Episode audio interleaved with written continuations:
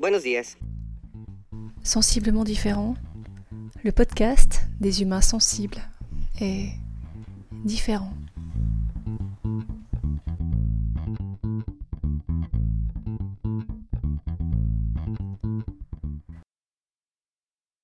Après la mort, il y a la vie.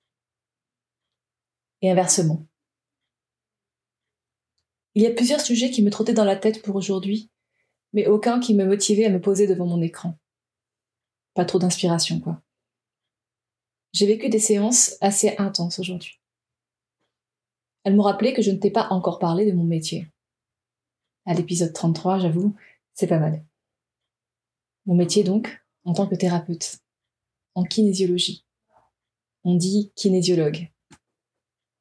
Tiens d'ailleurs, mon correcteur vient de souligner ce mot étrange. La kinésiologie, la science du mouvement. C'est quoi encore ce truc? Salut Épisode 33, un jour, un thème, un podcast. La kinésio Kesako. C'est le nom initial de ce podcast. À l'origine, je voulais aborder tout ce qui touche à l'être humain et que j'ai eu l'immense chance d'explorer au cœur de mon incroyable formation. Les champs de connaissances sont vastes, immenses, infinis. Suffisamment pour satisfaire ma soif d'apprendre et de comprendre et de transmettre. Aborder ces champs qui gravitent autour de la kinésio, à moins que ce soit le contraire. Car pour moi, oui, cette pratique est une sorte de carrefour. Et puis, à force de ne pas le lancer, le podcast, j'ai changé d'angle de vision. Parce que ce qui me passionne, c'est l'humain, ça tu l'as compris. Et surtout, surtout ce petit rien ou cette claque immense qui fait qu'un jour, tu amorces un changement. Et pour ça, il existe une infinité de voies et de ressources, dont la kinésiologie. Allez, je t'en parle maintenant. Je m'appelle Magalidé, je suis un humain, maman quatre fois, thérapeute en kinésiologie, enseignante pendant 20 ans dans tous les sens, chercheuse et amoureuse de la vie, mi-punk, mi-poète. Je t'invite aujourd'hui à cheminer avec moi.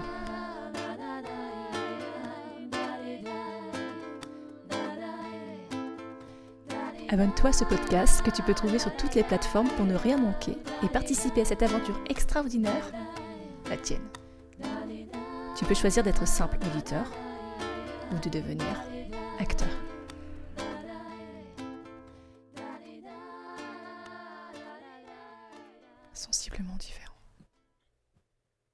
Au début, j'ai cherché des réponses.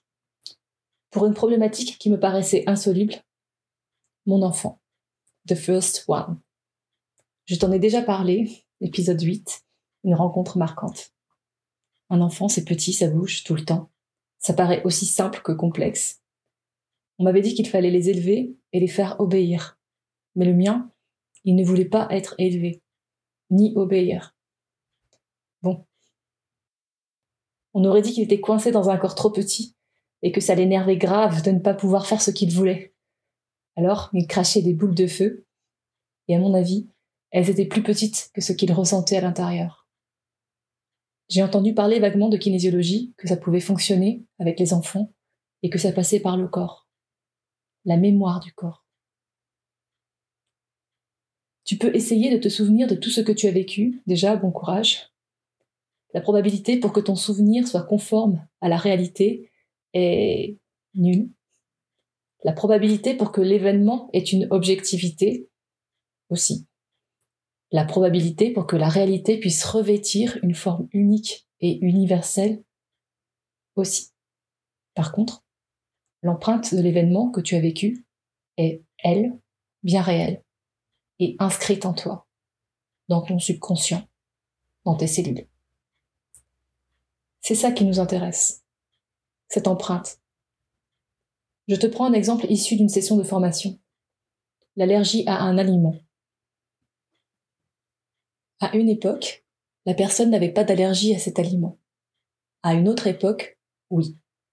À tel point que l'idée même de l'aliment pouvait lui provoquer des réactions cutanées et des démangeaisons. Au cours de la séance, une information est passée du subconscient au conscient. Je te rappelle que tu utilises entre 0 et des microbes et 5% de ton conscient et que tout le reste est guidé par ton subconscient. Tu es une sorte d'iceberg dont la partie émergée serait ton conscient. L'information donc est un repas festif en famille qui représentait l'harmonie et dans lequel il y avait cet aliment.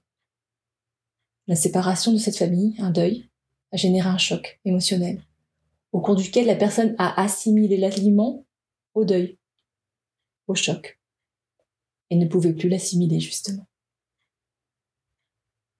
La séance et d'autres ensuite a permis de débloquer puis de couper le lien subconscient entre l'aliment, l'événement, l'émotion associée et la réaction corporelle. Chez cette personne. Chaque histoire est, tu t'en doutes, unique. C'est ça pour moi, la kinésiologie. Identifier la source d'un stress. Couper le lien avec le stress.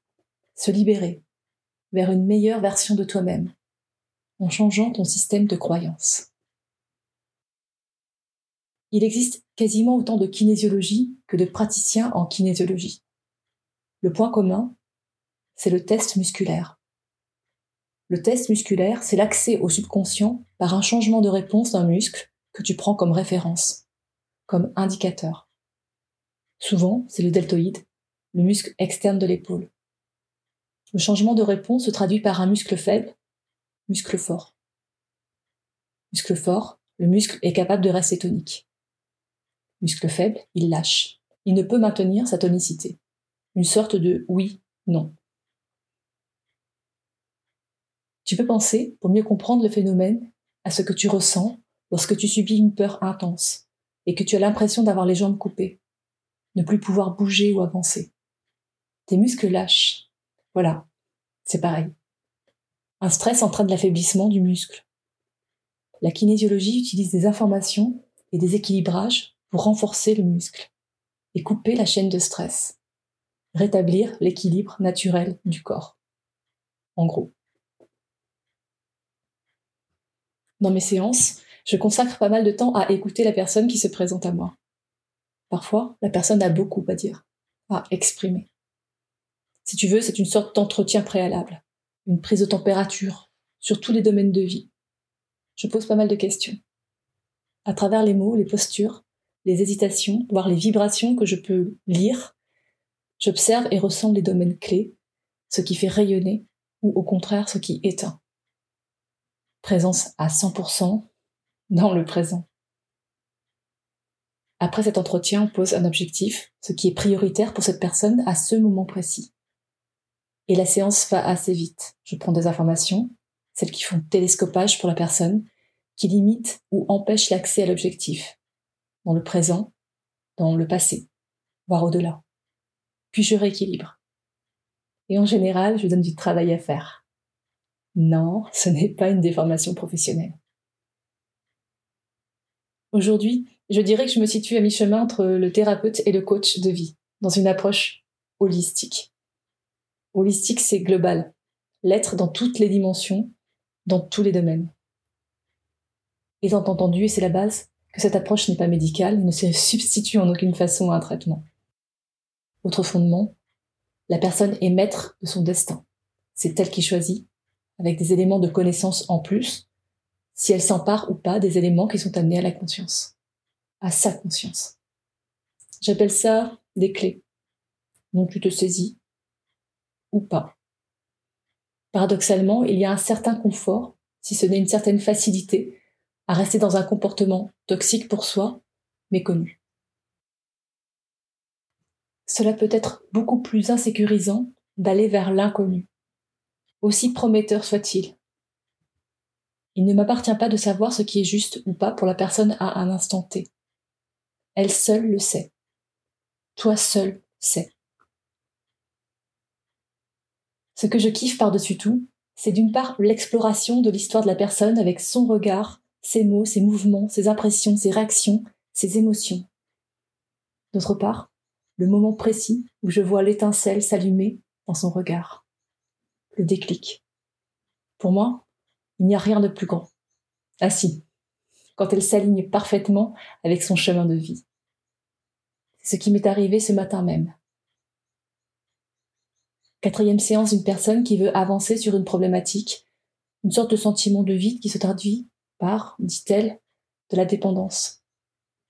C'est la deuxième fois qu'on évoque un domaine de sa vie qui a été très important pour elle, mais laissé de côté. Une pratique sportive exigeante en discipline autant qu'en implication physique. Elle, elle évoque des manques et un besoin d'être rassurée par l'autre.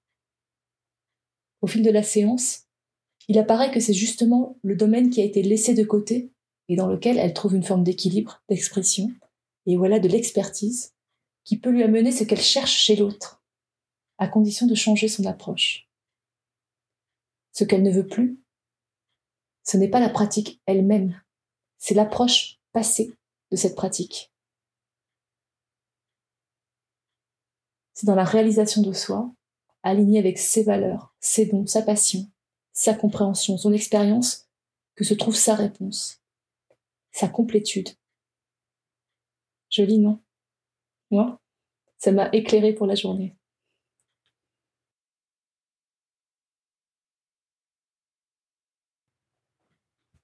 Si tu es inspiré par cette pratique ou que tu veux en savoir davantage, tu peux me contacter en MP.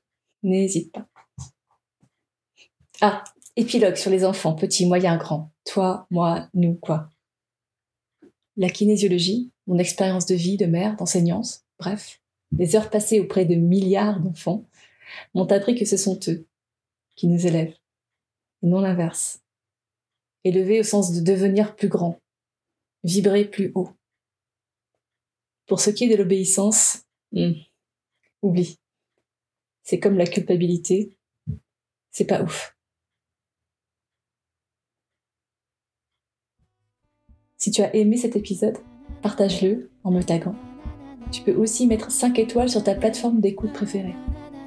Et n'oublie pas, maintenant, tu peux me trouver sur YouTube.